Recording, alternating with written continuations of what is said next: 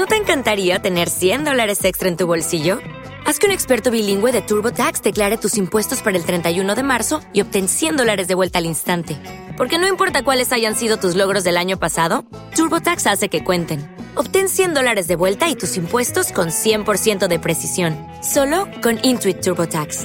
Debes declarar para el 31 de marzo. Crédito solo aplicable al costo de la presentación federal con TurboTax Full Service. Oferta sujeta a cambios o cancelación en cualquier momento. Soy María Inés Marínez, acá en, del barrio. Eh, estamos en la puerta de mi casa. Y en la puerta, en la vereda, hay una biblioteca al paso, que no es otra cosa que una biblioteca puesta en el espacio público de la vereda. Em, a partir de conocer que existían las bibliotecas al paso, las bibliotecas en el espacio público, empecé a conversar acerca de eso con vecinos, vecinas. Nos entusiasmamos muy rápidamente, muy rápidamente y empezamos a construir esta que es la Biblioteca al Paso Artigas. La inauguramos hace cinco años y en estos cinco años pasó una cantidad de cosas muy importantes. Los libros se mueven mucho, circulan un montón y esa es la parte positiva la gente la reconoce, lleva, trae. Y entre todas las cosas lindas también aparecen las dificultades, que es que falten libros, que falten de repente todos los libros, por ejemplo. Pero no es otra cosa que lo que puede pasar cuando decidimos poner una biblioteca que no está ligada como a la idea de biblioteca más tradicional con el tema del control, el registro, la circulación, sino que es pura invitación.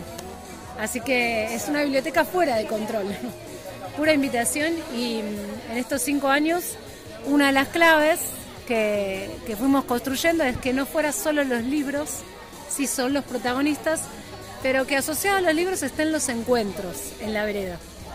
Y eso es lo que estamos haciendo hoy, juntándonos, proponiendo frenar en la vereda, jugar, cantar, leer, eh, en este espacio que es tan de nadie y de todos, ¿no?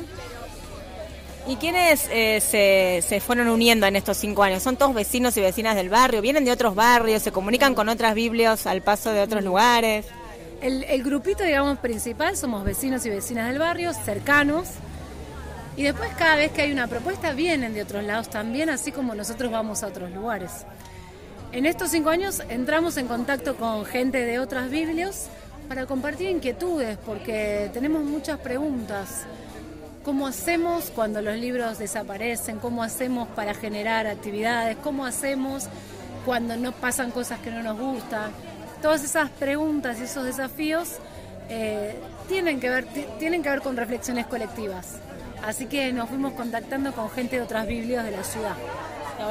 ¿Y los encuentros en las calles lo hacen por una fecha en especial, por alguna temática que quieran difundir en el barrio o va surgiendo por alguna propuesta de algún vecino o vecina? ¿Cómo lo hacen? Va surgiendo de nuestro grupito principalmente. Hoy es el cumple, pero ha habido presentaciones de libros, ha habido como cosas más temáticas, por ejemplo, el carnaval.